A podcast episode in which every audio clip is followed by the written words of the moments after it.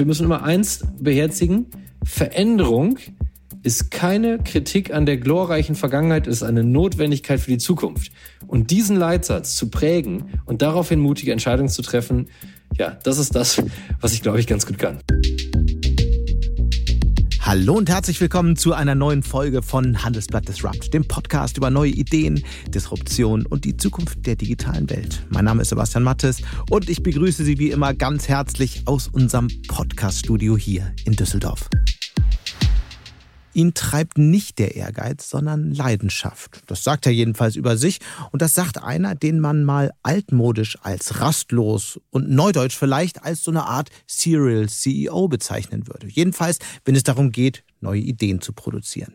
Die Rede ist von Markus Diekmann. Er ist Teilzeit-CEO, Unternehmer und Investor, der für seine, man muss es so sagen, unorthodoxen Managementmethoden bekannt ist. Der 43-jährige Digitalexperte ist seit 18 Jahren Unternehmer. Er ist Mitinitiator von der Initiative Job Aid Ukraine und der Corona-Initiative Händler helfen Händlern. 27 Digital Awards haben er und seine Mitstreiter im Laufe der Jahre eingesammelt, viele davon für seine E-Commerce-Initiativen als Digitalchef und später CEO des Fahrradhändlers Rose Bikes. Wie passt das alles zusammen? Kann man wirklich Teilzeit-CEO sein? Worauf kommt es an, wenn man ein großes Unternehmen transformieren will? Und warum hat er seinen Posten bei Peek und Kloppenburg schon nach wenigen Monaten wieder verlassen? Das wollen wir heute mit Markus Diekmann persönlich besprechen.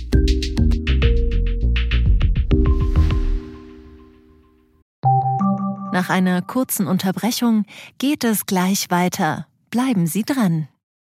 KI wird Ihr Business verändern. Wie können Sie davon profitieren? Tyler Wessing ist eine internationale Wirtschaftskanzlei. Weltweit arbeiten wir mit Technologieführern und Innovationstreibern zusammen.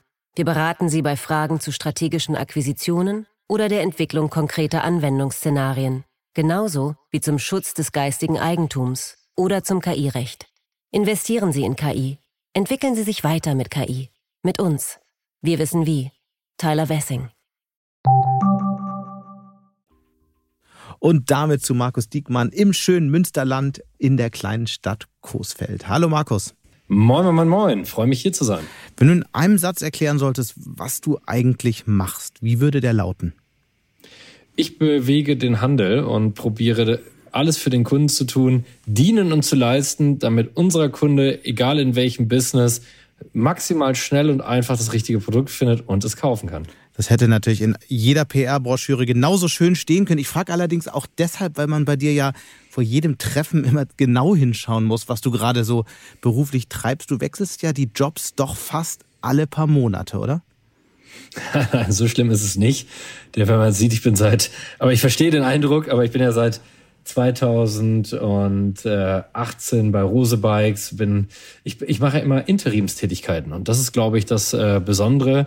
Ich bin ich bin immer der Typ, der mit dem Team gemeinsam die Transformation einleitet, die Impulse setzt, das strategische was was müssen wir tun, um morgen äh, ähm, ready für unsere Kunden zu sein mhm. und äh, der das dann aufbricht, die mutigen Entscheidungen tri trifft gemeinsam mit dem Team, inspiriert, motiviert und coacht und dann nach drei Jahren immer sagt, so, jetzt haben das alle verstanden und in der operativen Exzellenz können es dann andere viel, viel besser und dann äh, probiere ich beim nächsten Unternehmen genau die nächste digitale Transformation einzuleiten. Aber bei Peek und Kloppenburg war dieser äh, operative Impuls ja doch ein sehr kurzer.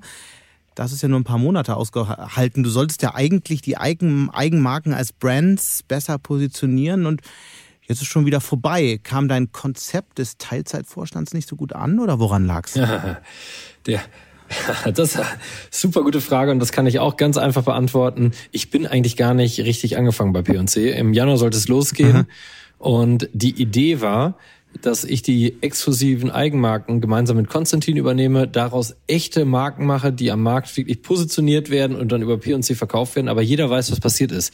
Als wir das im September äh, besprochen haben, die Idee entwickelt haben mit Patrick Kloppenburg, dann äh, ist der nächste Lockdown schon wieder reingeschneit im November, Dezember. Nach dem Lockdown kam die Corona-Krise, äh, nächste Corona-Krise. Danach kam der Ukraine-Krieg. Also Krise und Herausforderungen, die wirtschaftliche so starke Auswirkungen hatten, dass man momentan einfach zwar dort weitermacht, aber nicht in dem Case, wie man sich das ursprünglich vorgestellt hat. Mhm. Und dann habe ich gesagt, das verstehe ich, aber ich bin immer der der mit dem Team mit Vollgas nach vorne geht und dann bin ich einfach nicht der Richtige für die Herausforderung zu diesem Zeitpunkt. Da gibt's und somit gibt es auch keinen Streit und es gibt überhaupt gar kein Thema, sondern äh, wir mhm. machen gerade andere Sachen zusammen. Wir entwickeln gerade ein Podcast-Format, wo wir probieren, äh, Social Media für Marken von P&C neu zu erfinden, indem wir nicht einfach nur Influencer bitten, unsere Klamotten in die Kamera zu halten, sondern wir tollen Macherinnen und Machern, die viel bewegen, die passend zur Marke sind, eine Bühne zu geben und damit Social Media neu hm. zu erfinden. Es gibt ja noch eine andere Geschichte, die man so hört. Das, das äh, würde ich einfach gerne besser verstehen. Und zwar ähm, am Anfang hat sie auch gesagt, bitte dich der Eigentümer Patrick Kloppenburg persönlich diese Rolle zu übernehmen. Und dann hat am Ende aber der Geschäftsführer Edgar Herd, so hieß es, so haben wir es gehört, was dagegen. Was, was, was steckt hinter diesem Konflikt? Einfach das Budget der, das muss man einfach sagen, dass äh, Edgar Herd nicht anders entscheiden konnte in diesem Moment mhm. äh, als für sein Budget. Und äh, wenn man mal sieht, wie toll sich dieses Unternehmen durch diese krassen Krisen als immerhin noch Offline-First-Unternehmen auf dem Weg zum Omnichannel, führenden Omnichannel-Unternehmen, aber momentan ja natürlich noch ganz, ganz stark offline geprägt, sich durch diese Krisen schlägt. Und ja, und da hat Edgar gesagt, ich kann das einfach momentan nicht entscheiden. Ich muss jetzt erstmal abwarten, wie geht das mit der Ukraine weiter? Wie geht das mit Corona weiter? Haben wir im September die nächste Mutation? Und dann hat er mich gebeten, Markus, kannst du so ein Jahr mal abwarten, ein Jahr äh, dich gedulden? Ich bin dafür bin ich wirklich einfach nicht der richtige Typ. Und in der Zeit kann ich dann, dann so tolle Sachen machen wie job.ukraine.com, 5000 Menschen in den Job zu bringen, alles ehrenamtlich, dann stoßen wir halt diese Initiativen an. Mhm. Das ist wirklich der Hintergrund und äh, das macht einfach für mich keinen Sinn. Dafür, ich bin nicht bekannt dafür, Kompromisse zu machen, außer Kompromisse, die man machen muss für den Kunden, aber ich bin nicht bereit, äh, politische Kompromisse zu machen, weil dann passt es einfach zu der richtigen Zeit nicht. Dann sind es die richtigen Personen, aber nicht der zum richtigen Zeitpunkt. Über all das wollen wir heute sprechen, über äh, deine Strategien, über deine ungewöhnlichen Managermethoden und auch über die neue Gründershow, die du jetzt aufbaust und natürlich über Sport. Aber Zunächst würde mich mal interessieren, wie eigentlich alles begann. Du hattest ja, muss man so sagen, schon immer Interesse an Öffentlichkeit. Ich glaube, du warst 15, als du mit einem Freund zusammen ähm, eine Schülerzeitung aufgebaut hast und äh, damals hast du Anzeigen vertickt, richtig? Ja, ich war der, äh, Thomas war der, der sie gestaltet hat. Andere bei uns im Team haben den Inhalt beigesteuert und ich war mit Thomas äh, zusammen prägend, denke ich, wie, wie wir sie aufbauen und vor allen Dingen aber, wie das Anzeigengeld reinkommt. Mhm. Und bin wirklich durch die Stadt getourt, hab mit den Händlern vor Ort, mit den Herstellern vor Ort, mit den Krankenkassen vor Ort gesprochen und hart verhandelt und somit waren wir wirklich rentabel und dank der anderen Kollegen dann auch gut gelesen. was war denn das, äh, so, so das eine Ding, was du damals über ja, Unternehmertum gelernt hast, was dir vielleicht heute immer noch mal wieder in den Sinn kommt? Vielleicht sogar hilft? Test, Learn, Build Bigger. Daran glaube ich bis heute und einfach machen. Das heißt, wir hatten diese Idee und wir haben die besprochen und wir haben einfach gemacht. Ähm, ich bin bis heute der Typ, der erst die Klippen runterspringt und dann auf dem Weg sich sicher ist, irgendeine Lösung zu finden, wie man unten aufkommt. Und äh, ich wollte mir noch nie vorher die Fragen stellen und unglaublich viele Annahmen treffen, die ich gar nicht weiß, ob sie eintreffen, sondern lieber agil Geschäftsmodelle entwickeln. Und so haben wir das bei dieser Schülerzeitung auch gemacht. Wir haben gesagt, wenn die nach einer Ausgabe niemand lesen möchte, dann stellen wir sie halt wieder ein. Aber wir werden es wagen und riskieren, diese eine Ausgabe zu machen. Das zweite ist, schnell zu sein. Denn ähm, wir brauchten das Anzeigengeld, um es zu refinanzieren. Und das heißt, wir mussten auch Leute davon überzeugen und konnten auch da keine Kompromisse machen. Mussten das natürlich mit viel Charme machen, mussten natürlich auch den Anzeigen, ähm, ja, den Anzeigenpartnern etwas geben und mussten da innovativ sein, äh, tolle Formate zu entwickeln. Und das, das tun wir heute äh, genauso. Und wenn ich heute sehe, wenn wir heute Geschäftsmodelle gerade als traditionelle Unternehmen neu entwickeln, dann sind wir häufig zu langsam. Weißt du, wir diskutieren 10.000 Mal in Sondersitzungen. Lass uns noch mal den Business Case durchgehen können wir die Annahme 26b nochmal ein bisschen verdrehen und nochmal eine andere Annahme da reingeben. Und die 41z kann sich das der Controller nochmal angucken, ob die wirklich richtig getroffen ist. Und zu genau ist ungenau. Das ist eine alte Weisheit, die mir damals schon alter Masse, ähm, äh, Volkswirt und Mathe-Fan immer beigebracht hat, weil am Ende des Tages diese ganzen Annahmen, wenn dann nur zwei nicht passen, ist schon das Ganze zerstört. Dann kann man das einfach auch mit dem großen, dicken Daumen machen.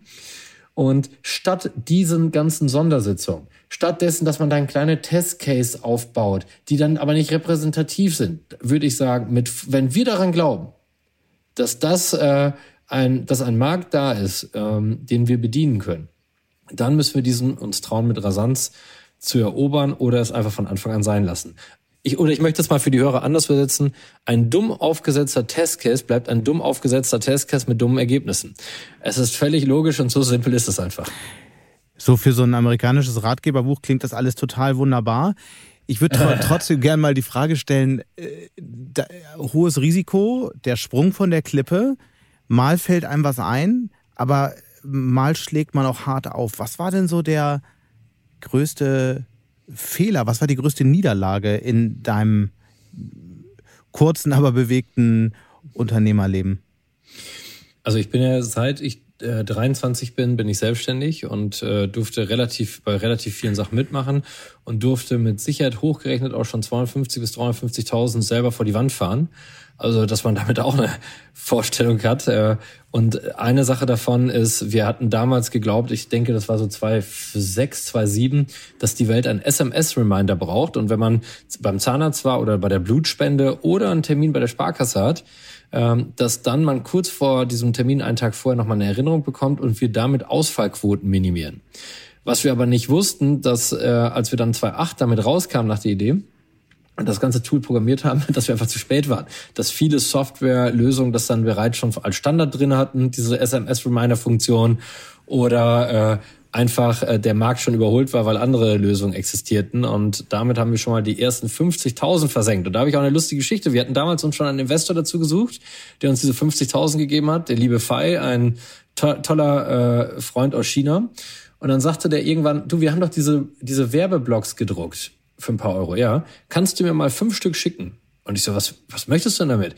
Ja, ich möchte später meinen Kindern diese Blöcke geben und äh, möchte einfach der sagen, jeder dieser Blöcke hat 10.000 Euro gekostet. und äh, ja, mit Feier haben wir danach ein paar andere coole Sachen gemacht. So hat er das Geld auch wiederbekommen, aber damit sind wir mit Vollgas vor die Wand gefahren. Das andere ist, die Leute sehen es nicht. Ich halte es gerade für dich in die Kamera. Das ist Ecopets. Das ist mein allererster Flop, den ich geleistet habe in meinem Leben.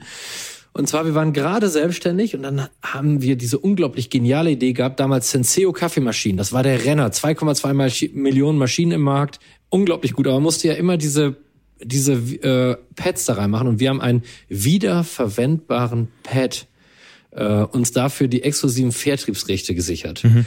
Und wir dachten, das ist doch geil. Statt immer, jeder kann sein Lieblingskaffee einfüllen und dieses Ding, das wird einfach der Hammer und das wird den Markt revolutionieren. Was wir aber nicht wussten, dass ähm, es nicht so einfach ist, diese Sachen in den Handel zu bekommen, zumindest damals, wenn man kein Netzwerk besitzt. Was wir auch nicht wussten, dass jetzt nicht die ganze Welt darauf gewartet hat, sondern viele Leute auch es lieben, einfach diese Pads da reinzufüllen und dieses Ding auch wirklich scheiße zu reinigen ist. Also tausend Haken, aber dieses, wir haben hunderttausend Pads von diesen bestellt und wir haben, mussten ja einen Freund fragen von uns, der auch ein Unternehmen hatte, ob wir seine Garage uns leihen dürfen, damit wir diese 100.000 Pads dort parken dürfen. Und wir wären tatsächlich, wir haben uns am 15.02. selbstständig gemacht und wir wären Mitte Mai schon fast insolvent gewesen, hatten nur noch 2500 Euro auf dem Konto, konnten kaum diese Rechnung für diese exklusiven Vertriebsrechte bezahlen. Damit, diese haben wir dann verprasst an einem wunderschönen äh, Trinkabend in Oberhausen und Düsseldorf. Wir haben das so kombiniert. Äh, aber am Ende des Tages ist uns dabei auch die Lösung eingefallen. Und zwar haben wir das ganze Zeug dann über den damaligen RTL äh, Home Shopping Europe äh, Kanal verkauft und haben keinen Gewinn gemacht, aber wir haben auch keinen Verlust gemacht und sind mit einem blauen Auge davongekommen und haben unglaublich viel gelernt für die Zukunft, äh, wie man das heute machen würde. Und äh, ja, das war der erste Flop direkt zu Beginn. Ich muss ehrlich sagen, das ist heute eine lustige Geschichte. Damals war ich richtig nervös und darum steht das Zeug bis heute in meinem Wohnzimmer als Mahnmal. Ähm, spring ruhig die Klippe runter, aber versuch vorher noch ein bisschen wenigstens drüber nachzudenken. Äh, versuch, hast du die Fähigkeiten, hast du das richtige Team, hast du das richtige Netzwerk? Und wenn ja, dann mit Vollgas nach vorne. Mhm. Lass uns nochmal daran anschließend ähm, äh, auf deine eigene Geschichte schauen. Du hast, äh, wir haben es gerade besprochen, die Anzeige für die Schülerzeitung verkauft. Du hast dann äh, die äh, Digitalagentur Shopmaker gegründet, äh, die ähm, äh, Frontend- und UX-Beratung Commerz. Du warst CDO, also Chief Digital Officer bei dem weltweit zweitgrößten Fahrradhersteller Excel. Und dann bist du bei Rose Bikes eingestiegen, wo du zuletzt dann CEO warst und äh, dann P&C, darüber hatten wir gesprochen. Das ist ja eine ganze Menge, klingt fast so ein bisschen wie das Leben eines hyperaktiven Teenagers. Gibt es da sowas wie einen roten Faden in diesen ganzen Geschichten oder ist es einfach so eine äh, Ansammlung von Zufälligkeiten? Äh, absolut nicht. Es gibt immer einen roten Faden. Äh, ich bin, äh, ich würde mich immer als fantasievoller Realist, das passt dann vielleicht mit dem Teenie zusammen, aber ich bin auch wirklich absolut strategisch bei all Dingen, die, die ich mache mhm. und habe immer einen roten Faden in meinem Kopf. Ähm, ich möchte mal ein Beispiel sagen. Ich war beim BVB, war ich ähm, im Advisory Board Digital und daraus habe ich gelernt, wie Fußballmarketing, Sportmarketing und vor allen Dingen auch Influencer-Marketing funktioniert, denn die waren schon viel weiter als Rose. Dieses Wissen konnte ich dann eins zu eins mit zu Rose nehmen. Gleichzeitig konnte ich äh, dem BVB erklären, wie man noch schneller digitalisieren kann und wie man vielleicht digitalen Handel betreiben kann, noch schneller und noch effizienter und besser. Das heißt, alles, was ich immer gemacht habe, baut ineinander auf. Bei Axel hatte ich eigentlich vor, ich dachte, bevor wir jetzt selber so einen eigenen Retail aufbauen, kaufe ich einfach Rose. Das war meine Idee. Leider waren die das so sture Münsterländer, dass ich am Ende nur dort anfangen konnte und Mitgesellschafter werden konnte und nicht andersrum. Äh, bei Shopware bin ich seit, ähm, Shopware ist eines der führenden Shop-Herstellersysteme, da bin ich seit Ewigkeiten schon Brand Ambassador. Das denkt man, warum ist jetzt auch noch Brand Ambassador bei Shopware? Dort habe ich, habe ich wirklich immer lernen dürfen, wie, was braucht eigentlich der Handel an Shop-Technologie, wie funktioniert Technologie, wie funktioniert so ein Technologieunternehmen und was kann Rose als Online-First-Unternehmen davon lernen. Also alles, was ich immer mache, zahlt immer perfekt miteinander, äh, ähm, ja, passt perfekt zusammen. Bei, bei Baby One war ich äh, zwei Jahre lang ähm, Advisor Change und habe mit Anna und Jan und dem Team gemeinsam, aber vor allen Dingen auch mit Anna und Jan an der Strategie gearbeitet, wie jetzt sich ähm, Baby One weiterentwickeln muss. Bei Baby One konnte ich aber lernen, wie Franchise funktioniert. Äh, bei Baby One konnte ich ähm, noch ein paar andere Sachen lernen. Das konnte ich wiederum mitnehmen. Und daraus habe ich bei Rose das Partnermodell entwickelt ähm, und abgeleitet, was wirklich ein super äh, modernes und innovatives Handelskonzept wurde und auch sehr erfolgreich läuft. Aber das hätte ich ohne Baby Lass uns da mal ein bisschen einsteigen, damit, damit man das ja. versteht. Nicht jeder kennt eine Rose und nicht jeder kennt das Partnermodell. Vielleicht mal einen Schritt zurück. Du bist also, mhm. hast all diese Erfahrungen gesammelt, dann kommst du ähm, von einem Fahrradhersteller zu einem, zu einer der äh, großen bekannten Fahrradmarken. In Deutschland gibt es ja seit vielen Jahrzehnten, spielen die eine Rolle, insbesondere durch den Versand übers Internet bekannt geworden und äh, natürlich gerade bei Sportlern, bei Rennradfahrern ähm, ein echter Begriff, eine echte Marke schon seit vielen Jahren. So, dann fängst du da an und was passiert dann? Was machst du am ersten Tag und wie sieht dann ja. so ein Change aus? Ja, man, man muss sich vorstellen, 107 Jahre Tradition und unglaublich tolles Unternehmen, ganz, ganz tolle Menschen, die so viel Innovationskraft und Change-Bereitschaft seit Jahren hatten, aber die über die Jahre sehr kompliziert wurden. Man war in 13 Ländern aktiv. Ähm, man hatte zwei Stores, man hatte online, man war äh, online gut unterwegs, aber nicht mutig genug. Man hatte die Produktrange die an Fahrrädern, an Sortiment, die war eigentlich schon viel zu breit, weil man dachte, für den Kunden muss man auch noch was machen, für den Kundentypen und für Y auch noch. Und das erste, was wir nach vier Wochen gemacht haben, als ich da war, sind krasse Entscheidungen zu treffen. Und das nach Gesprächen mit den Mitarbeitern, das mache ich immer als erstes. Dann aber den klaren Mut zu entscheiden, alles, was nicht logisch ist, schneiden wir ab. Wir sind sofort aus acht Ländern rausgegangen. Dadurch hatten wir die Chance, fünf Länder mit der gleichen Mannschaft besser zu machen. Das hat dazu geführt, dass wir im gesamten Unternehmen um 30 Prozent im ersten Jahr gewachsen sind, trotz acht Länder, die wir weniger bedient haben und vor allen Dingen den Gewinn steigern konnten. Das nächste, was wir gemacht haben, ist die Sortiments äh, von 178 Bikes auf 104 zu reduzieren. Die 104 aber besser zu vermarkten, besser im Service anbieten zu können und bessere Produkte anbieten zu können zum besseren äh, Preis-Leistungs-Verhältnis. Das nächste, was wir gemacht haben, ist 50 Prozent mehr in Marketing zu investieren, weil wir gesagt haben, wir müssen bekannter werden. Uns kennen zwar alle Rennradfahrer, aber alle Lifestyle, sportiven Lifestyle-Fahrer kennen uns nicht und wir müssen von Audi lernen, wir müssen von Porsche lernen. Äh, wie die das früher gemacht haben, was das für uns bedeutet, nämlich im Lifestyle auch anzukommen und müssen, also vorher waren wir ein Sportbrand für Experten und haben uns transformiert zum Lifestyle-Brand mit Sport im Herzen.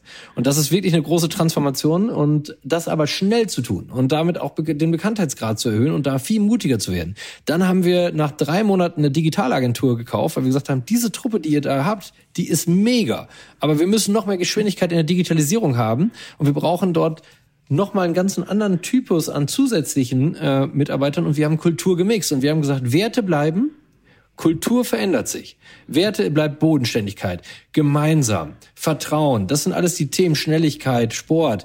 Äh, da haben wir gesagt, da rütteln wir nicht dran. Aber was hinzukommt, ist, dass wir von einer klassischen Unternehmenskultur zur Performancekultur uns weiterentwickelt haben und das dann mit Vollgas getrieben mhm. haben, dass wir agil wurden, dass wir äh, und dafür uns aber nicht drei Jahre Zeit gelassen haben, sondern wirklich sehr schnell und darum auch die Agentur nach drei Monaten bereits gekauft haben. Das heißt, wir haben eine wir haben ungefähr 21, nicht nur ungefähr, wir haben ziemlich genau 21 mutige Entscheidungen getroffen, was wir sofort getan haben. Das ist aber nicht so, dass ich diese Ideen alle reinbringen musste. Viele dieser Ideen hatten die Mitarbeiter, aber bis sie hat niemand entschieden, was aus Angst natürlich auch altes, gewohntes aufzugeben. Hm. Und ich glaube, das ist das in diesen dynamischen Zeiten, was wir alles tun äh, müssen. Und wir müssen immer eins beherzigen. Veränderung ist keine Kritik an der glorreichen Vergangenheit, ist eine Notwendigkeit für die Zukunft. Und diesen Leitsatz zu prägen und daraufhin mutige Entscheidungen zu treffen, ja, das ist das, was ich glaube ich ganz gut kann. Dahinter steckt dieser typische Fehler von Change Managern, einfach das schlecht zu machen, was bisher äh, gemacht wurde und gedacht wurde. Im Grunde die DNA zu kritisieren. Genau. Und äh, wir, wir beschäftigen uns in so vielen Unternehmen und ich durfte ja so viele Unternehmen am Leben schon sehen und auch begleiten, auch als Beirat oder in welcher Form auch immer oder als Freund einfach des Unternehmens. Und wir haben alle häufig zu viel Angst, äh, diesen Mut, obwohl wir in unserem Körper richtig fühlen, das ist die richtige Entscheidung, wir müssen es tun, ah, aber wir verkaufen davon noch, wir machen damit auch noch eine Million Umsatz, wir machen damit noch zehn Millionen Umsatz, ah, weg damit. Pareto-Prinzip, das kennt jeder, aber anwenden tun die wenigsten. Das ist das Erste. Das Zweite ist, im Change Management ist zu häufig reden wir dort über Befindlichkeitsmanagement. Man darf in solchen dynamischen Zeiten eine Sache nicht verwechseln. Das Strat wir, die Mitarbeiter wollen heute Ownership, die wollen heute Leadership und wir brauchen das auch, weil wir diese Experten und Expertinnen super einbinden müssen. Aber das strategische Was, das ist keine Demokratie. Das kann nur freundschaftlich, diktatorisch von der Geschäftsführung entschieden werden. Und das muss auch getan werden, weil wir brauchen heute schnelle Entscheidungen. Dann das Strate das taktische und operative Wie, also wie wir es dann erfolgreich machen, maximale Freiheit für die Mitarbeiter. Und so kann man dann den Change einleiten. Und über einen Change diskutiert man nicht, sondern der ist dann, wenn das notwendig ist, damit wir in Zukunft noch ein gesundes Unternehmen haben, was wächst und was erfolgreich am Markt äh, sich weiterentwickeln kann, dann müssen wir es entscheiden und müssen wir es Das häufigste Problem ist ja, dass es auf dem Papier ähm, prima aussieht, in der Realität dann oft äh, zu Problemen führt, insbesondere wenn es darum geht, die Mitarbeiterinnen und Mitarbeiter mitzunehmen, von denen viele sagen, ich habe es ja eigentlich lange so gemacht, warum soll ich mich verändern? Was ist sozusagen der Schlüssel, um die Mannschaft zu gewinnen? Ja, ich glaube zwei Dinge. Das ist absolute Transparenz. Das heißt, man muss auch als Geschäftsführerin oder Geschäftsführer sich heute noch mehr transparent machen. Und vor allen Dingen, man muss sich absolut nahbar machen. Aber was heißt das? Das ist so ein Schlagwort. Was heißt echte Transparenz? Was hieß das in deinem ich Fall? Ich habe zum Beispiel, zum Beispiel mit äh, Thorsten und Steffi Rose, wir haben die Mission Zukunft, wie wir sie damals genannt haben, diese, wir haben sie nach sechs Wochen in ein Buch gepackt, in ein kleines, einfach zu lesendes Buch. Das heißt, da standen alle unsere Gedanken drin und wir haben sie auch jedem einzelnen Team vorgestellt persönlich. Und wir haben das alles auch greifbar gewesen. Wir haben ja auch gesagt, dass es auch für uns bedeutet das Angst, das zu tun und in so, einer, so einem Mut zu haben. Und wir können das nur mit euch gemeinsam machen. Und das ist das Erste. Das Zweite ist, dass ich auch wirklich immer auch selbst über LinkedIn, ich berichte immer total transparent, authentisch über alles Flops und Tops, die uns gelingen. Jeder kann das mit nachzuvollziehen. Ich habe auch keine Angst zu sagen, das war ein Fehler, und dann haben wir es halt verändert. Auch das können die machen. Und jeder kann wirklich in mein Büro kommen. Er muss auch keinen Termin bei der Assistentin oder Assistenten machen, sondern man kann einfach in mein Büro gehen und sagen, Markus, ich glaube nicht an deine Idee. Und man kann das einfach wieder so klar sagen. Und dann können wir darüber diskutieren. Und wenn du mich überzeugst, dann ändern wir sie halt. Weil wir wollen gemeinsam gewinnen. Und das meine ich mit dieser Nahbarkeit. Und Menschen wollen heute absolut, und dann gehen sie auch mit, sie wollen Freiraum im, im taktischen und operativen äh, Wie haben. Und sie wollen dort auch vertrauen und sich auch einbringen können. Sie wollen gemeinsam gewinnen. Und äh, okay, nur wenn verstanden. das gelingt, ich glaube, die dann, ersten, ja. die ersten 30 Prozent begeistert man damit schnell, die Kritiker vielleicht auch. Bleibt oft äh, so 30 Prozent Menschen, die, die trotzdem nicht wollen. Und äh, was passiert mit ja. denen? Du auch. Äh, ich glaube, dass wir müssen, ähm, ich möchte es ganz klar sagen und ich habe gerade noch überlegt, wie ich es politisch korrekt ausdrücke und ich probiere es mal ganz einfach. Wir sind hier unter uns. Jeder ist, ja, ja, genau. Der, je, jeder ist eingeladen mitzumachen. Und das sage ich auch immer und auch dazu stehe ich öffentlich. Aber jeder, der nicht mitmachen möchte, ist auch eingeladen zu gehen. Und dann war das, bin ich unglaublich dankbar für all das, was diese tollen Menschen für das Unternehmen geleistet haben. Aber wenn sie den Schritt in die Zukunft nicht mitgehen wollen, dann bin ich auch, dann werde ich äh, sagen, danke für diese Aber das klingt so einfach. Es gibt ja noch das deutsche Arbeitsrecht, was zwischen dir und deinem Plan steht.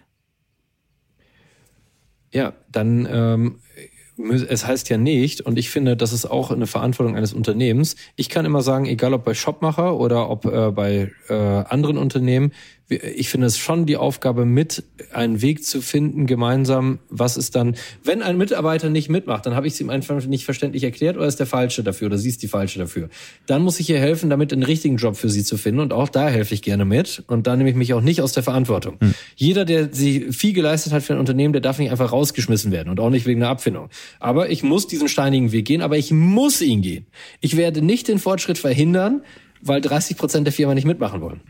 Weil dann kann ich auch sagen, dann gebe ich gleich auf. Und wenn wir heute an Unternehmen, auf Unternehmen gucken, die sehr erfolgreich sich entwickeln, wie Amazon oder ähm, oder About You, die auch ein exzellentes Beispiel dafür sind. Äh, der Tarek Müller geht da auch ganz offen mit um.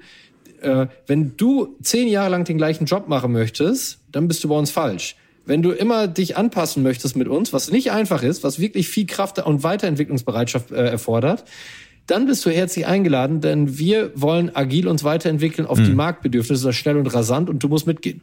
Und du bist dann bei Rosa eingestiegen und hast auch ein ähm, sehr, sehr stürmisches Wachstum organisiert, 30 Prozent in kurzer Zeit, wie du, wie du gesagt hast.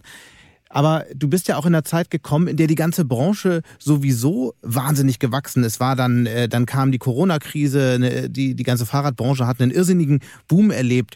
Ist, ist diese, ist, hat sich diese Entwicklung bei Rosa ergeben, weil du da warst oder obwohl du da warst, äh, war der, ist der Markt sowieso gewachsen? Wie? Also, auch das kann ich leicht beantworten. Erstmal möchte ich noch eine Sache sagen bei den Mitarbeitern. Meistens übrigens nicht die 30 Prozent der Mitarbeiter, sondern eher 30 Prozent der Manager, die dem Fortschritt und der Veränderungsbereitschaft im Weg stehen. Ich habe seltener erlebt, dass es übrigens die Mitarbeiter waren, die nicht mitgehen, sondern eigentlich eher das Management äh, bis, zu, bis zur Abteilungsleitung, die da das verändern. Also das mal zu dem einen. Mhm. So, jetzt das Zweite. Das Zweite ist, ähm, als ich gekommen bin, war dieser Fahrradboom noch nicht da, so in der Form dieser Corona-Effekt. Und der Corona-Effekt hat nur dazu, guck mal, wir sind jetzt nach vier Jahren, werden wir von 85 Millionen ein Wachstum darstellen auf 190 Millionen. Ich denke, und das wirklich, und wir haben zig strategische Programme dabei durchgeführt, was man sagen muss, was, was dieses Wachstum noch besser macht.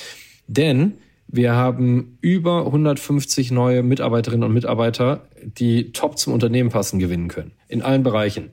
Wir haben, ähm, wir haben die gesamte IT ausgetauscht. Wir haben den ganzen Online-Shop auf links gedreht und wir haben 20 stationäre Flächen mit Partnern oder in eigens noch dabei entwickelt. Mhm. Das heißt, wir haben alle und wir haben den Bekanntheitsgrad massiv gesteigert. Das heißt, wir haben nicht nur Räder verkauft, wir haben auf allen taktischen und strategischen Ebenen, die wir uns vorgenommen haben, massiven Fortschritt auch für die Zeit danach erreicht. So, und da muss man sagen, das war nicht nur ich, da haben wir ein wirklich geniales Team, mit dem wir das gemeinsam gemacht haben und das gemeinsam gerockt haben.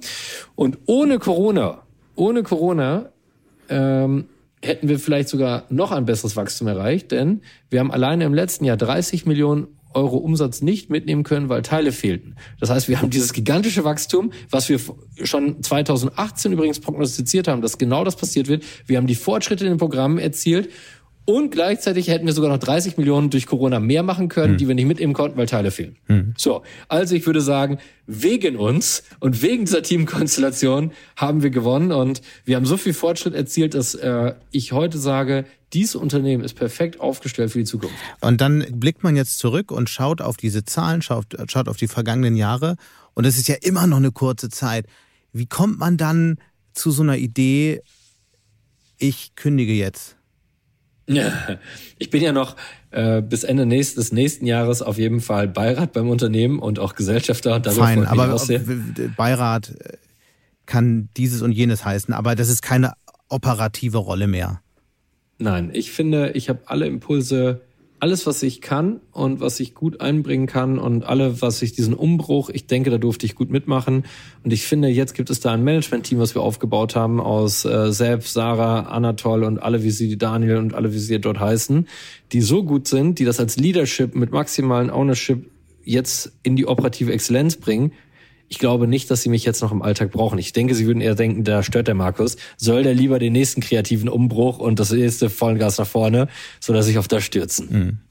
Was heißt das eigentlich, so ein Alltag bei dir? Du propagierst ja das Modell des Teilzeit-CEO. Das klingt ja zunächst mal total provokant, aber heißt das am Ende, dass man eigentlich irgendwie ganz viel macht, aber nicht richtig? Nee, ich glaube, dass äh, der heutige Durchschnittsmanager einen Großteil seiner Zeit falsch einsetzt. Und das ist vielleicht eine provokante These, denn ich glaube, die Welt ist so komplex geworden, dass wir mehr auf Spezialisten als als einzelne äh, Manager setzen müssen. Und wir Managerinnen und Manager denken immer, wir müssen in jedem Meeting mit bei sein. Wir denken, wir müssen in jedem Meeting unseren Senf dazugeben. Hey, wir haben noch eine kluge Idee. Das ganze Meeting guckt auch noch auf den CEO oder weiblich oder männlich, wie auch immer, und wartet darauf, dass der oder sie noch was Kluges sagt. Und ich glaube, das braucht nicht. Ich vertraue meinem Team und ich ja, wir machen es über die Agilität, kann ich so und Performance-Kultur sehe ich sowieso, ob wir die Ergebnisse erzielen oder nicht. Und lass mich lieber davon beeindrucken. Und in diesen drei Tagen als Teilzeit-CEO, da setze ich die notwendigen Impulse, die notwendig sind, als Inspirator, Motivator, Coach und Entscheider. Mehr, das schaffe ich aber in drei Tagen locker. An den anderen zwei Tagen lerne ich, was draußen am Markt ist. Und ich meine, gerade traditionellere Kräfte sagen da wahrscheinlich, ja, der macht sich hier ein äh, äh, schönes Leben, kommt mal ein paar Tage rein und schwirrt ansonsten in der Welt rum. Mhm. Ich denke, dass alle Leute, die mich gut kennen, dass niemand das von mir sagen kann, die würden eher sagen, ach, der soll sich lieber mal ein bisschen Zeit für sich selber nehmen, weil jeder weiß, gemeinsam gewinnen ist ihm sehr wichtig und er gibt alles dafür und das volle Herzblut. Und glaub mir, wenn ich, äh, egal wo ich bin, wenn ich im, im Retail Circle vom Handelsblatt mit dabei sitze, werde ich danach äh, zehn Fragen stellen, die ich für Rose wieder mitnehme oder für Baby One oder für andere und werde immer alles in diesem vernetzten Zyklus lassen und äh, werde dann noch einen Deal parallel machen mit irgendwem anderen, wo wieder zwei äh, Sachen von äh, nach vorne gehen. Denn so tick ich und das ist bei mir gar nicht getrieben daraus aus irgend äh, bei mir ist in meinem ganzen Leben noch nie etwas aus Karrierewillen entstanden, sondern immer aus der Leidenschaft. Und so war ich schon als Kind und äh, ja, so bin ich bis heute geblieben, der fantasievolle Realist, der immer gemeinsam mit dem Team gewinnen Aber Leidenschaft eigentlich, Leidenschaft eigentlich für was? Also wir haben irgendwie ja schon versucht, den roten Faden zu finden, aber was ist am Ende die mhm. Leidenschaft, die dahinter steckt? Dinge zu bewegen und Kunden zu begeistern. Und, äh, das klingt wie so eine Plattitüde, irgendwie Kunden begeistern. Aber ist so. Das ist so, ich dienen und leisten kann ich in Perfektion. Dienen und leisten und fett abkassieren, das hat mir Rainer Gerdes, das war der Ex-Chef von Avato, äh, der hat mir das immer mit auf den Weg gegeben, dienen und leisten. Und das heißt, sich auf Kunden perfekt einzustellen. Das kann ich. Ich kann mich sehr gut in Situationen begeben. Und ich möchte Dinge bewegen. Ich kann mir sehr fantasievoll Unternehmen vorstellen und auch, wo man die richtig ansetzen muss, um sie weiterzuentwickeln. Mhm. Und ich habe noch viel vor zu bewegen. Ich möchte aber auch immer Wissen teilen. Das ist auch ein Antrieb. Darum auch die Founders League oder Händler helfen Händlern oder andere Engagements. Und ich denke, man darf das alles kritisieren und man darf das alles kritisch in Frage stellen. Und da bin ich absolut bei dir. Aber ich glaube, wenn man sich mit den Resultaten der letzten Jahre im Durchschnitt anschaut, kann ich, brauche ich mich, glaube ich, nicht verstecken, dass wir mit den meisten Dingen äh, nicht immer, aber äh, zum Glück äh, überwiegend so sehr groß gewonnen haben und viel erreicht haben. Und äh, ich glaube, das Modell passt nicht zu jedem, aber jeder, der sich darauf einlässt, das passt dann, glaube ich, ziemlich gut. Als junger Mensch wurde dir attestiert, dass du völlig ungeeignet für Betriebswirtschaft bist. Und dann hast du es ja. gar nicht studiert. Was war denn da los? Ja, mein äh, alter Lehrer in der höheren Handelsschule, ähm, ich habe noch sein Gesicht jetzt gerade vor den Augen. Äh, Frank Thiel und ich haben auch gerade noch darüber gesprochen. Das ist wirklich interessant, weil er hatte die gleiche Erfahrung er hat gesagt, ich soll Reiseverkehrskaufmann werden, weil für BWL wäre ich wirklich ungeeignet. Und ähm, das finde ich auch interessant, wie wir einfach immer Menschen bewerten, jeden Tag und gar nicht offen uns mit in, wenn jeder auf sein Herz mehr hört und dem folgt. Und ich hatte seit ich 16 Jahre alt bin, damals die Wirtschaftswoche abonniert und das aus eigenen Stücken. Ich habe alles aufgesogen in meinem Leben, was ich miterleben konnte, wenn Menschen über die Wirtschaft gesprochen haben. Und ich war wirklich tief enttäuscht und hatte kein, kein ausreichendes Selbstbewusstsein als junger Mensch zu sagen, wenn, wenn der Fachmann, nämlich der Lehrer, dir sagt, du kannst das nicht, dann glaubst du dem ja. Zum Glück habe ich nicht drauf gehört äh, und habe mein Ding gemacht. Und ähm, ich glaube, äh, ich unterrichte heute an Hochschulen, viele Vorträge. Ich glaube, ein paar Impulse in der BWL durfte ich aussetzen und ähm, ich bin besonders stolz darauf, dass beim 50-jährigen Jubiläum der Schule ich die Hauptrede halten durfte. und war der und war der alte Lehrer da? Ja, ja, ja. Er, er durfte, äh, er durfte sagen, ich wusste schon immer, dass Marc ist einer, der absoluten führenden Köpfe der deutschen Wirtschaft wird. Und äh, ich dachte, ich muss ihm in den Po treten, aber habe dann gesagt, danke dir dafür und danke, was diese Schule mir alles gegeben hat. Du bist nicht nur ähm, unternehmerisch tätig in, in verschiedensten Unternehmen. Du bist auch begeisterter Sportler. Als wir das Vorgespräch für diesen Podcast hatten, ja. hattest du gerade das ähm, Handtuch um den Hals und kamst gerade von der Trainingseinheit. Wie viel Rad fährst du so? Wie viel Kilometer pro Woche? Ja, leider im Augenblick tatsächlich zu wenig. Im Augenblick äh, laufe ich gerade mehr. Also im Augenblick bin ich bei so alle mhm. zwei Tage äh, 17 bis 20 Kilometer Jogging. Äh, und ansonsten mhm. äh, bin ich bei, äh, wenn ich, also ich fange jetzt ab über, ich habe mit dem Rücken ein bisschen Stress gerade gehabt wegen zu vielen Fahrradunfällen. Und äh, ab übernächste Woche geht das Fahrradtraining los und dann. Nach einer kurzen Unterbrechung geht es gleich weiter. Bleiben Sie dran. Bist du auf der Suche nach Inspiration und Netzwerkmöglichkeiten? Dann ist das Summer Camp der Handelsblatt Media Group genau das Richtige für dich. Treffe über 800 EntscheiderInnen, nimm an interaktiven Workshops teil und werde Teil der einzigartigen Camp Community. Wir wollen gemeinsam mit dir die Zukunft unserer Wirtschaft gestalten und aktuelle Herausforderungen angehen. Erfahre mehr und sichere dir noch heute dein Ticket auf hmg-summercamp.de fahre ich ungefähr 400 Kilometer pro Woche. Wie kriegt man das eigentlich alles zusammen? Also wir haben über den irren Strauß an Aktivitäten deines Lebens gesprochen. Gleichzeitig äh, zwei kleine Kinder, wenn ich richtig informiert bin. Ähm, mhm. ähm, äh, Freunde, wie man hört, Privatleben. Ähm, kann man gleichzeitig 100% Vater, 100% Unternehmer, weiß ich nicht, ein paar Prozent noch Sportler sein? Wie kriegt man das alles unter einen Hut? Ja, das ist tatsächlich ein Thema, was mich auch immer sehr bewegt hat, dass ähm, also ich liebe meine Kinder und möchte auch für meine Kinder da sein, das ist klar als Eltern.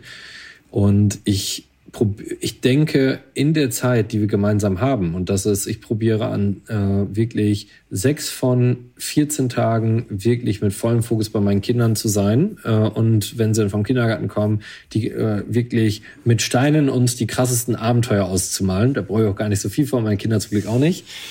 Ähm, aber an den anderen Tagen natürlich, ich werde nie der Papa sein und damit habe ich lange Zeit wirklich richtig Stress gehabt, habe mir richtig Vorwürfe gemacht, aber ich werde nie der Papa sein, der jeden Abend um 16 Uhr da sei, da ist. Das bin ich nicht. Und ich glaube, das, das müssen wir auch wieder lernen, weil wir natürlich in unserer Gesellschaft im Augenblick ganz, ganz krass darauf pochen, du musst der beste Papa sein oder die beste Mama.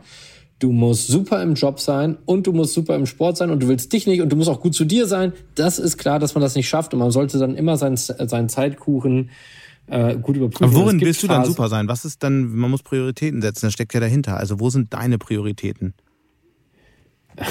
Meine Prioritäten sind, wenn ähm, ich finde, man muss als Manager super verantwortlich sein für die Mitarbeiter und das ist und Mitarbeiterinnen und das ist gerade meine Priorität, äh, wie jetzt bei Shopware, wo ähm, als äh, Evangelist Enterprise da jetzt wirklich dann auch, die haben viel Geld gerade vom Investor bekommen und dann jetzt gemeinsam mit denen diese Ziele erreichen, diese nächsten Steps zu machen, da habe ich eine hohe Verantwortung. Das ist meine Hauptpriorität beruflich neben den Kids und wo ich gerade ein bisschen runterschraube und darum, fahre, darum jogge ich im Augenblick auch mehr, als mhm. dass ich Fahrrad fahre, weil ich im Augenblick nicht die Zeit habe, diese drei Stunden oder äh, drei, viermal die Woche die dreieinhalb Stunden Fahrrad hinzukriegen. Das schaffe ich gerade nicht. Also bin ich gerade auf Joggen ein bisschen umgestiegen. Was klar ist, die Kinder dürfen nie leiden. Äh, und vielleicht gucke ich, fange ich irgendwann mal an, einfach eine Netflix-Serie zu gucken abends. Und statt da noch Sport zu machen, sondern einfach nur mal Netflix zu gucken. Äh, darauf freue ich mich auch. Und äh, vielleicht schlafe ich auch mal mehr. Weil was bei mir definitiv zu kurz kommt, ist äh, der Schlaf. Du investierst ja darüber hinaus auch noch in Unternehmen. Äh, und wenn du das tust, auf was achtest du da eigentlich? Du hast ja gerade in, in, mit Manuel Neuer zusammen zum Beispiel in ähm, Votebase investiert. Das ist eine App, die Wahlen sicherer machen ja. soll. Ist ja dann doch äh, verhältnismäßig weit weg von Handel. Äh, ja, aber das ist nicht weit weg von der Digitalisierung. Und ich verstehe, ja gut, aber da steckt ja dann fast alles drin. Für mich ist das logisch. Statt ich habe Briefwahl, finde ich wirklich selber blöd. Du musst dir erst das Ding abholen und ich finde jeder das Handy in der Hand mhm. und es macht die Welt ein Stück besser. Und das ist zum Beispiel ein Invest, was hoch riskant ist. Und das ist völlig klar, dieses Investment, daran werden wir die nächsten zwei, drei Jahre kein Geld verdienen, sondern wir müssen daran glauben, dass wir Stück für Stück damit mit Votebase Kommunen gewinnen, die ihre Stadtratswahl darüber machen oder ein Sportverein, der seine Wahl darüber macht oder ein Musikverein und irgendwann vielleicht eine Bundestagswahl darüber abgewickelt wird. Woher kommt eigentlich das Geld für solche Arten von Investments? Verdient man als Teilzeit-CEO wirklich so gut oder hast du einfach reich geerbt? Du, äh, meine Eltern sind äh, ganz, ganz liebevolle Eltern und haben mir viel Liebe geschenkt in meinem Leben. Aber sie haben zwei Sachen mir nie mitgegeben. Das ist Unternehmerinnen oder Unternehmertum, mhm. denn sie sind beide komplette Sicherheitsmenschen. Und sie haben mir eins auch nichts mitgegeben. Sie haben gesagt, selbst wenn du studieren willst, äh, wir können dir immer viel Liebe schenken und immer ein warmes Essen auf dem Tisch. Aber leider Geld, um dich da zu unterstützen, haben wir nicht. Und das musst du dir immer selbst verdienen. Und äh, ähm, ja, mhm. ich glaube, ich durfte zweimal ein Unternehmen äh, gut verkaufen. Ich durfte einmal ein Unternehmen schlecht verkaufen. Der, äh, das, das sichert mir heute ein gewisses Grundeinkommen und ich selbst habe überhaupt gar keinen teuren Lebensstil. Und du hast eine neue Show, eine Startup-Show, Founders League heißt sie. Was ist das jetzt? Ist das so eine Art äh, neue Höhle der Löwen? Höhle der Löwen hat viel für Deutschland getan und dafür muss man auch sehr dankbar sein. Boah, das klingt jetzt total diplomatisch.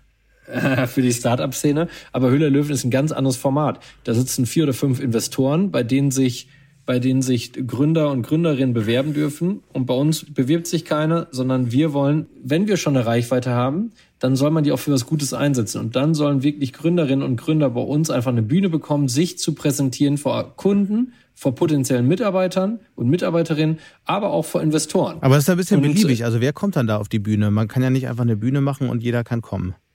Nee, pro Folge werden wir sechs vorstellen. Mhm. Egal in welcher Finanzierungsphase sie bestehen. Es muss noch ein Startup sein, also jünger als fünf Jahre. Und dann darf es sich bei uns präsentieren und es muss wirklich was Mutiges machen und muss was Tolles bewegen wollen. Was sind da so viele Startups? Ja, Kannst du schon ein bisschen Einblicke geben? Ja, wir werden äh, ein Startup aus der, äh, wir werden in Startups aus der Mobilität, weil das uns natürlich ein sehr wichtiges Thema mhm. ist, Mobilitätsveränderung, bis zum ähm, Gesundheitssegment, auch äh, in, im Krebsbereich. Ähm, das werden wir noch nicht zur ersten Folge schaffen, aber sprechen wir mit dem Startup für das zweite Folge.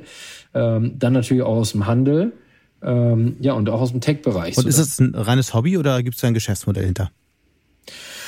Ähm, ich finde, es darf immer als Hobby und Leidenschaft starten, aber wir alle müssen, es ist Business und im Business muss man auch Geld verdienen. Mhm. Aber wie funktioniert das? Also äh, irgendwer muss wenigstens die Produktionskosten zahlen. Ja, äh, es wird ja mit Werbepartnern gemacht. Und läuft dann auf YouTube. Erster Sechster geht's los. Und ich bin total nervös, weil ein Podcast zu machen ist schon schwierig, aber da wirklich in so einem Live-Format zu sitzen, in einem Format, was ich so auch noch nie gemacht habe, eineinhalb Stunden, also ja, drückt uns alle die Daumen, dass an dem Tag alle gnädig mit uns sind und alles gut durchläuft. Mhm. Das war ein wilder Ritt um äh, durch durch ein äh, wirklich ähm, wildes wildes Leben bisher. Was ist denn so die nächste große verrückte Idee, mit der wir rechnen können? Ja, ich habe mir wirklich viel vorgenommen mit Stefan Hamanns und dem Team zusammen von Shopware. Dort werde ich wirklich Vollgas geben und ich möchte einfach Technologie bereitstellen, die dem Handel wirklich helfen. Das Zweite ist, dass äh, ich im Handel definitiv noch eine Challenge irgendwann zusätzlich übernehmen werde äh, für einen Transformer, aber eher auf Herstellerseite. Warum eigentlich immer Unternehmen? Warum sagst du nicht, ist, jetzt, ist mir jetzt egal, ich baue jetzt mal was komplett eigenes auf? Ähm, warum zieht es dich dann doch immer wieder zurück? Ich liebe es einfach, wirklich auf bestehende Dinge mit einer geilen Geschichte etwas Neues zu machen und etwas weiterzuentwickeln. Mhm. Das, auch, das entspricht auch wirklich meiner Stärke und darum freue ich mich darauf. Aber darum muss es auch ein Unternehmen sein, was wirklich will. Was mir eine ganz wichtige Säule ist, und das, das merke ich auch, das spüre ich auch, ich werde mein soziales Engagement wirklich weiter ausweiten. Ich mache ja diese Fahrradtouren jedes Jahr. Bin ja im September 200 Kilometer gefahren äh, an einem Tag, habe damit 45.000 eingesammelt, in dem Fall für die Manuel, Manuel Neuer Stiftung. Mit Tim Bensko, Jan Josef Liefers steht jetzt die nächste Fahrradtour an. Äh, Händler helfen Händlern werde ich mich noch mehr engagieren. Job Aid Ukraine, Menschen aus der Ukraine Jobs zu vermitteln ehrenamtlich. Also ich werde probieren, dieses Wissen teilen noch stärker auszubauen und damit auch noch mehr Menschen zu helfen. Das werden wir auf jeden Fall weiter beobachten bis hierhin auf jeden Fall erstmal vielen Dank. Es war sehr spannend, viele ähm, Hintergründe und ich glaube, gerade was die Schwierigkeiten bei Transformationen angeht, werden sich viele, die uns hier zugehört haben, an der einen oder anderen Stelle vielleicht nochmal eine Frage haben oder auch beipflichten können. Ähm, du bist erreichbar über alle Kanäle. Äh, was ist der wichtigste Social Media Kanal? LinkedIn? LinkedIn. LinkedIn. Der, äh, man das ist auch wirklich interessant, weil bei LinkedIn erreiche ich bei, mit Posts mittlerweile zwischen 120 und 200.000 Views. Mhm. Und was, was das für eine Wirkung hat, wie viele Mitarbeiter wir gewinnen konnten über den LinkedIn-Kanal, wie wir aber auch Bikes verkauft haben über den LinkedIn-Kanal. Das ist, oder wir einfach Kooperationen machen konnten über den LinkedIn-Kanal. Also wirklich verrückt, wie sich für uns LinkedIn positiv ausgewirkt hat. Also am besten erreicht ihr mich immer über LinkedIn. Also, es funktioniert wirklich. Wir hatten auch schon über LinkedIn Kontakt. In diesem Sinne, vielen, vielen Dank. Auf bald. Und damit sind wir auch schon wieder am Ende von Handelsblatt Disrupt. Wie immer freue ich mich über Kommentare in der Handelsblatt Disrupt LinkedIn-Gruppe oder senden Sie mir gerne eine Mail. Die Details finden Sie wie immer in den Show Notes. Danke an dieser Stelle auch für die Unterstützung von Alexander Voss und Regina Körner und Migo Fecke von professionalpodcast.com, dem Dienstleister für Strategieberatung und Podcastproduktion. Wenn Sie möchten und grundsätzlich Interesse daran haben, immer auf dem Laufenden zu sein, jederzeit alle Artikel des Handelsblatts zu lesen, Zugriff auf alle Recherchen und Artikel im Archiv zu haben und natürlich alle Podcasts zu hören, dann habe ich ein Handelsblatt Disrupt Vorteilsangebot für Sie reserviert. Schauen Sie doch einfach mal nach unter handelsblatt.com slash Mehrwirtschaft. Die Details auch dazu finden Sie in den Show Notes. Wir hören uns dann nächste Woche Freitag wieder. Bis dahin wünsche ich Ihnen interessante digitale, aber natürlich auch analoge Zeiten. Ihr Sebastian Mattes.